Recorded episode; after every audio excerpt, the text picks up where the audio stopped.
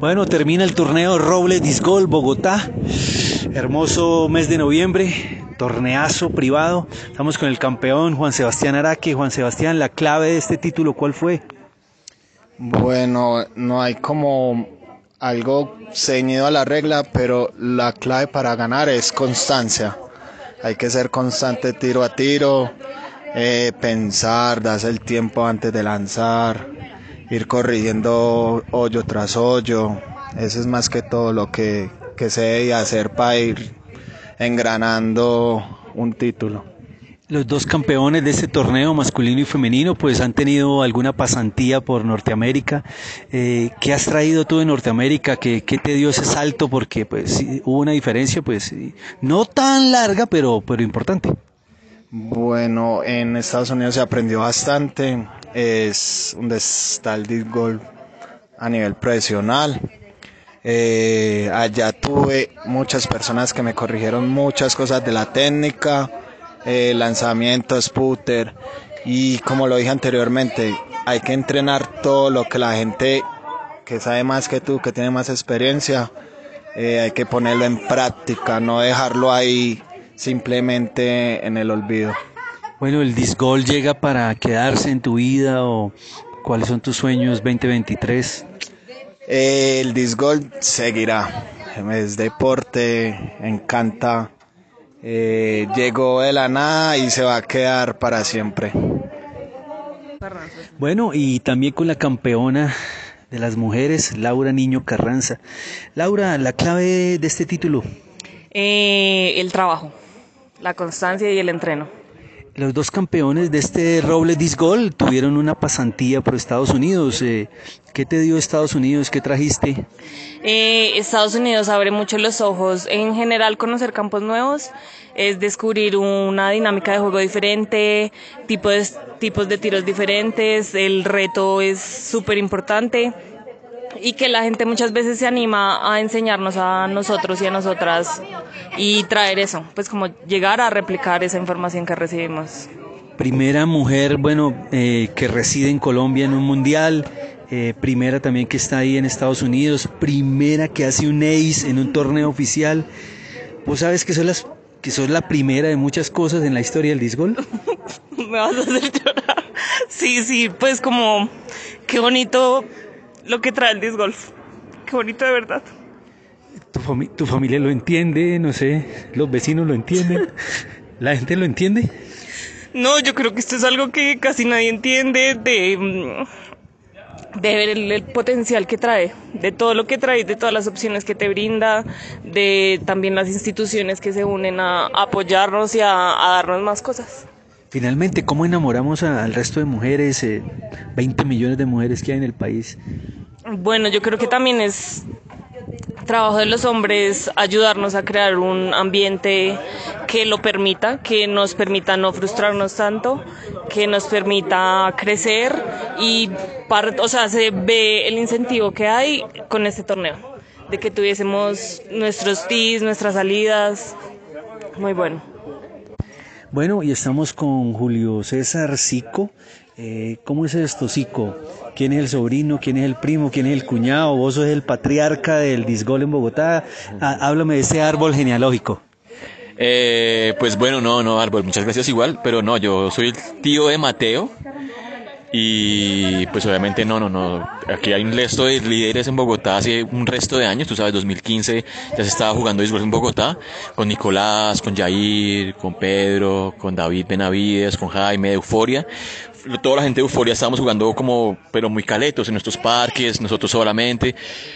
En la pandemia arrancamos con todo. 2020 fue un día de boom y tú sabes que no somos profesores, somos educadores, entonces mi meta realmente es enseñar en Bogotá y lo que hicimos fue hacer targets, regalar targets, regalar discos para que Bogotá pudiera jugar y ahí toda esta gente que jugaba hace un montón de años volvió a revivir en el disc golf en Bogotá.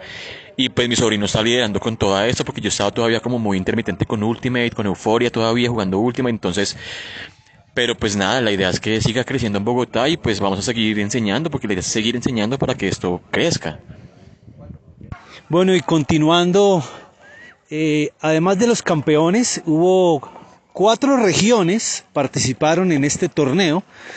Bogotá, Cundinamarca 1, Antioquia, lo que es Medellín, Girardota, eh, y también estuvo Meta, Villavicencio. Michael, eh, el balance de tu participación en lo deportivo. Bueno, primero que todo, cordial saludo para todos los que nos van a escuchar. Y bueno, el balance del torneo de este fin de semana, aprendizaje. Seguir mejorando la forma como uno eh, en lo personal, como uno actúa en el momento del juego y asimismo en los llamados. Pero de resto estoy muy contento por la experiencia que adquirí y a seguir construyendo. Usted con su camiseta de, del Meta y Aguardiente Llanero y representando, ¿no? También estuvo la gente de Norte de Santander, que fue la otra región, también con su camisetica de Disc Golf, Norte de Santander. Los que venimos de Tierra Caliente, eh, ¿cómo viste eh, los charcos, eh, jugar ayer en la tarde con lluvia? Bueno, creo que el disco vuela distinto. hubo muchos errores al momento por, el, por la lluvia y el viento.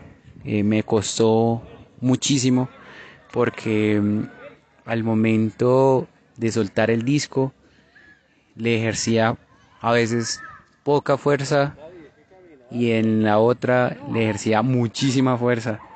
Y ahí es donde encuentro que en Bogotá el disco vuela distinto.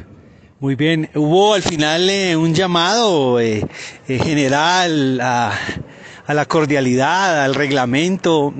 ¿Tienes algo que decir para, para cerrar el día de hoy y con respecto a, a una situación que, que, que pasó? Bueno, yo creo que primero prima el respeto y la cortesía y desde ahí em, debemos de mejorar para tomar la mejor decisión no solo individualmente él nos caracteriza esta disciplina deportiva del disco volador sino colectivamente ahí es donde debemos eh, solucionar escuchando. Escuchando podemos solucionar lo más pronto posible para darle continuidad al juego. Bueno, y vamos saliendo del Parque La Florida. Eh, decía Mateo, uno de los organizadores del torneo, que solo habían aprovechado el 10% de este gran parque. Eh, esperamos que más adelante el parque se convierta en un campus de 18 hoyos únicos, tal vez dos campos, y hay mucho potencial aquí en la Florida. Tal vez eh, las vías de acceso habría que mejorarlas, habría que, habría que mejorar eh, el tránsito entre el final de una canasta y otra para evitar largos recorridos y que fuera más continuo eh, de pronto algunos pudieran ser par 4 y hacerlos un poco más largos, pero la verdad disfrutamos de un excelente torneo. El gran ganador es Antioquia. Antioquia 1, 2, 3, 4 en los hombres y en femenino el 1-2. Es decir, Antioquia viene a cerrar el año como la potencia nacional del disc golf, hay que decirlo muy claro. Felicitaciones Antioquia.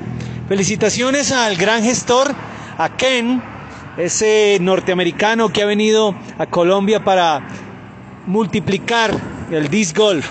Y felicitamos a Carlos, el presidente de la Liga de Antioquia. Muy buen trabajo Carlos, muy buen trabajo Ken, muy buen trabajo Antioquia.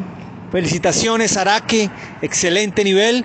Eh, Yao, muy buena recuperación, siempre tranquilo y, y con su con su motivación, que es su familia, es su hijo Agustín. Felicitaciones Ortiga también, quien hizo un, hizo un esfuerzo por ir a México y está ahora acá ganando en Colombia. Ya ganó el regional en, en Medellín, el regional antioqueño. Y Mauricio Tálvaro, que también se metió entre los mejores. Pedro, muy bien. Benavides, muy bien, excelente. Qué palanca, qué potencia, muy bien. Mateo Velasco, muy bien. Al final fue el mejor bogotano. Felicitaciones Colombia, felicitaciones al Meta, felicitaciones al Norte de Santander, felicitaciones Árbol, muy bien Árbol, sigues eh, jugando y, llevando el disc golf y el ultimate a todas partes. Felicitaciones Colombia. Esta fue una transmisión de Cachuleta Extrema Disc Golf Colombia. Bendiciones.